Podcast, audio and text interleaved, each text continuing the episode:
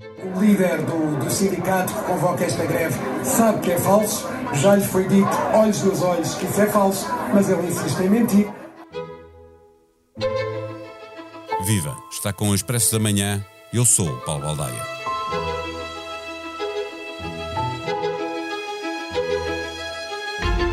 Temos de fixar este nome, Stop. Quando me falaram dele e de uma sequência de greves por ele marcada, não sabia bem o que era, Stop. Fui à procura de mais informação e descobri que começou em 2018 com 30 membros, mas quatro anos depois há 1.300 filiados no sindicato Stop. Não se trata da estrutura de um telegrama feito com a lógica inicial em que stop significava pausa no texto, marcando um novo período ao parágrafo. Stop, neste episódio, diz respeito ao Sindicato de Todos os Profissionais de Educação, tem estado em destaque por estes dias, em que cresce a insatisfação dos professores e a vontade de endurecer a luta. É pequeno, muito pequeno este sindicato, mas mostrou ter uma força desproporcional para a sua dimensão quando há 10 dias fez uma manifestação em Lisboa com milhares de professores exigindo melhores condições de trabalho. Esta terça-feira voltam a reunir para marcar novas ações de luta. O êxito do Stop parece que teve efeito na FENPROF, que se apressou a antecipar a grande jornada que tinha previsto para março. A manifestação está agora marcada para o dia 11 de fevereiro e um período de greve a cada dia, um distrito no país todo. Regressemos ao Stop, que nasceu em 2018, ano em que vários movimentos inorgânicos ganharam peso na defesa dos trabalhadores contra as políticas do governo. Foi assim com enfermeiros ou com motoristas de transporte de matérias perigosas. Lá fora, o caso mais flagrante foi o movimento dos coletes amarelos em França. Para tirar a temperatura à insatisfação dos professores, recebemos no Expresso da Manhã a visita de Isabel Leiria, jornalista que no Expresso acompanha as questões de educação.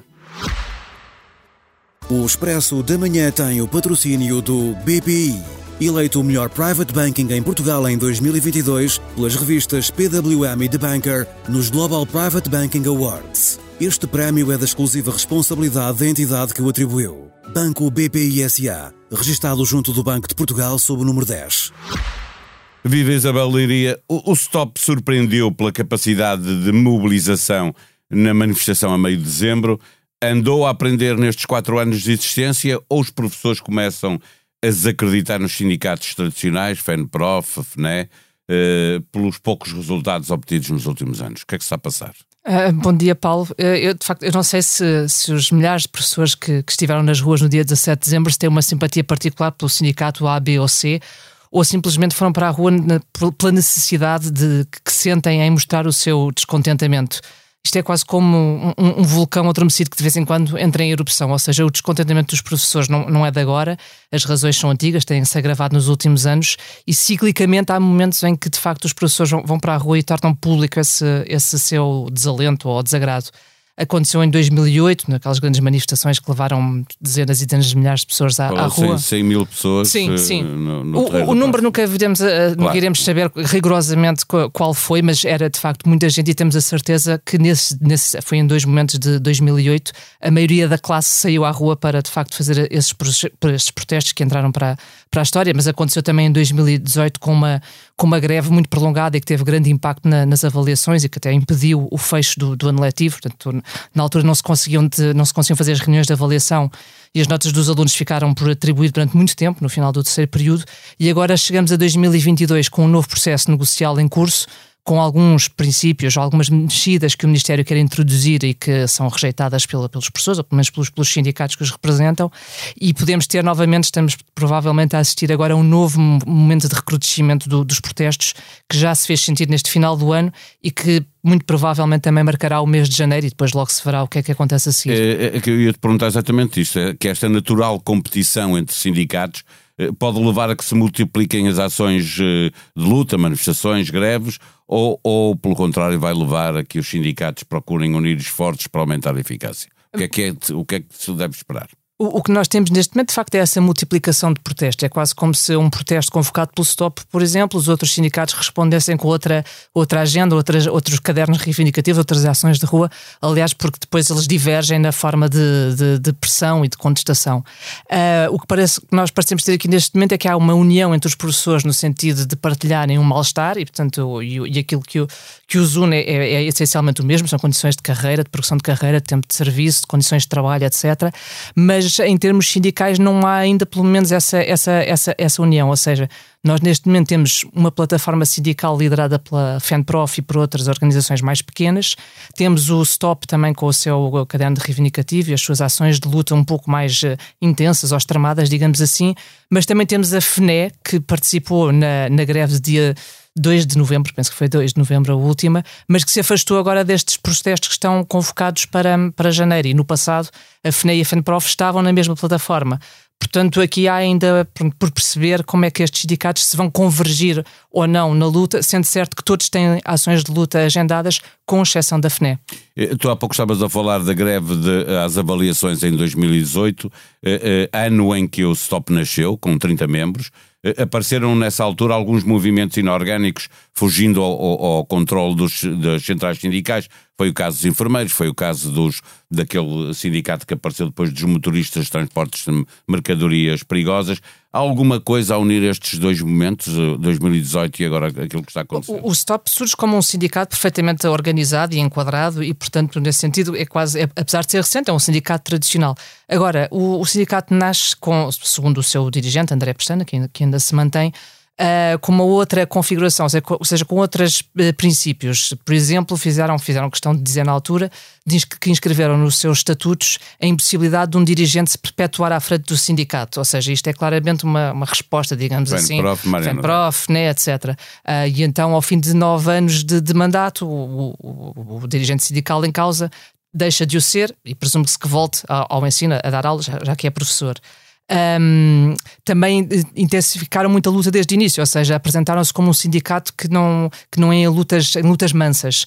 E, portanto, tem havido essa agenda, essa agenda um bocadinho mais, mais radical, digamos assim, no tipo de protestos, com greves mais prolongadas. Por exemplo, o Stop tem neste momento uma, a decorrer uma greve por tempo indeterminado. Começou no dia 9 de dezembro e os pré-avisos sucessivos de greve.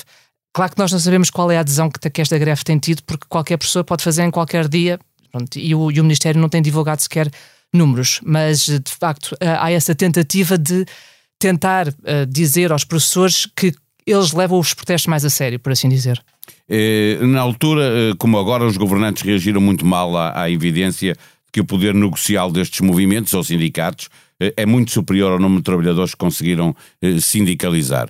Neste caso, viu-se pela manifestação a meio de dezembro eh, que um sindicato que tem 1.300 uh, uh, pessoas que, se, que, estão sindicalizadas eh, conseguiu fazer uma, uma grande manifestação com, salvo erro, entre 15 a 20 mil eh, pessoas saíram à rua em Lisboa. Desta vez já houve outra vez uma, uma acusação de, de, de mentira, chamou mentiroso ao, ao presidente deste sindicato, o ministro da Educação. Isto é muito difícil negociar assim.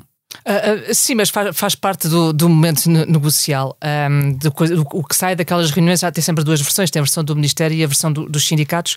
Uh, nós, neste momento, nem sequer há muitos documentos escritos sobre a negociação e, portanto, vai-se vai dependendo daquilo que cada um quer quer passar. É, é, um facto que o ministro apareceu um bocadinho uh, irritado numa, numa entrevista que deu logo a seguir à manifestação e acusou o Stop de veicular mentiras. Penso que, penso que será sido essa a expressão. Eu, eu li mesmo uh, ele a chamar André Pestana, a dizer André Pestana é mentiroso. mentiroso. E o André Pestana já disse que iria para a justiça uh, com um processo por difamação em relação ao, ao, ao ministro. Mas sim, de facto há, há, essa, há essa tensão, estamos num, num processo negocial em que é suposto haver mexidas de monta no, num sistema e essas mexidas não vão desagradam por completo os sindicatos e portanto é, é aí que estamos, mas acho que faz parte da retórica.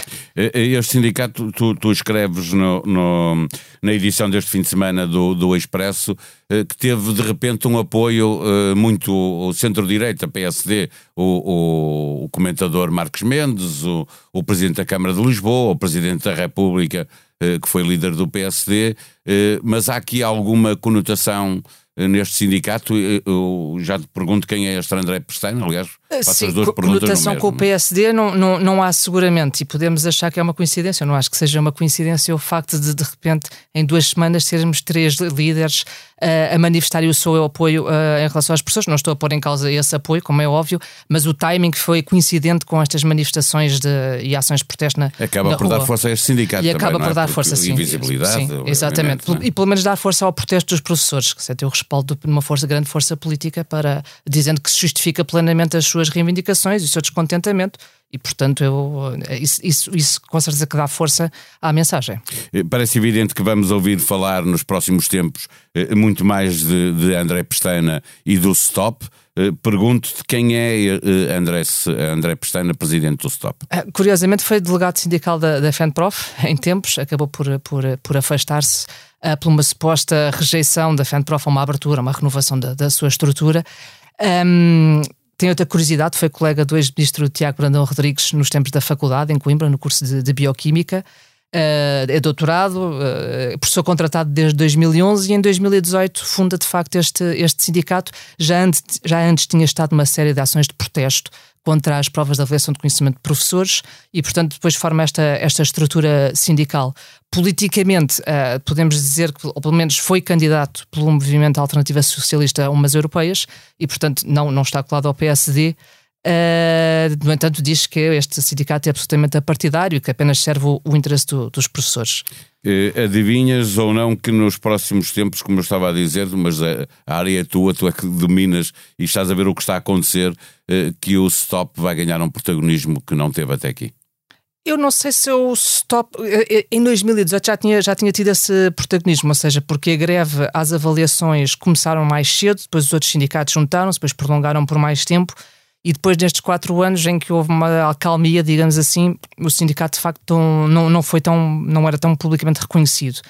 Agora com este, com este recrudescimento dos protestos, o e Stop ganha, ganha de, visibilidade. De Marques Mendes a falar certo. do assunto, do próprio certo. Presidente da República. Mas mais do que isso, talvez ganhe visibilidade do protesto dos professores como portanto, uma classe descontente e a vir para a rua. Penso que isso poderá de facto acontecer e depois vamos ver qual é a capacidade negocial do governo e qual é a força que tem em levar de facto as suas convicções avante, consoante também aquilo que foram os protestos que se forem, forem, se foram, forem feitos na rua e o impacto que terá na, na vida das escolas. Porque para já há uma greve convocada para prevista para janeiro, fevereiro, que se arrasta, que se poderá arrastar durante 18 dias, ainda que depois seja distrito a distrito, mas ela é nacional e, portanto, vamos ver que impacto, que mostra que isto faz de facto na, nas escolas e no funcionamento das aulas, etc. Alexandra Reis teve uma carreira mediática na TAP.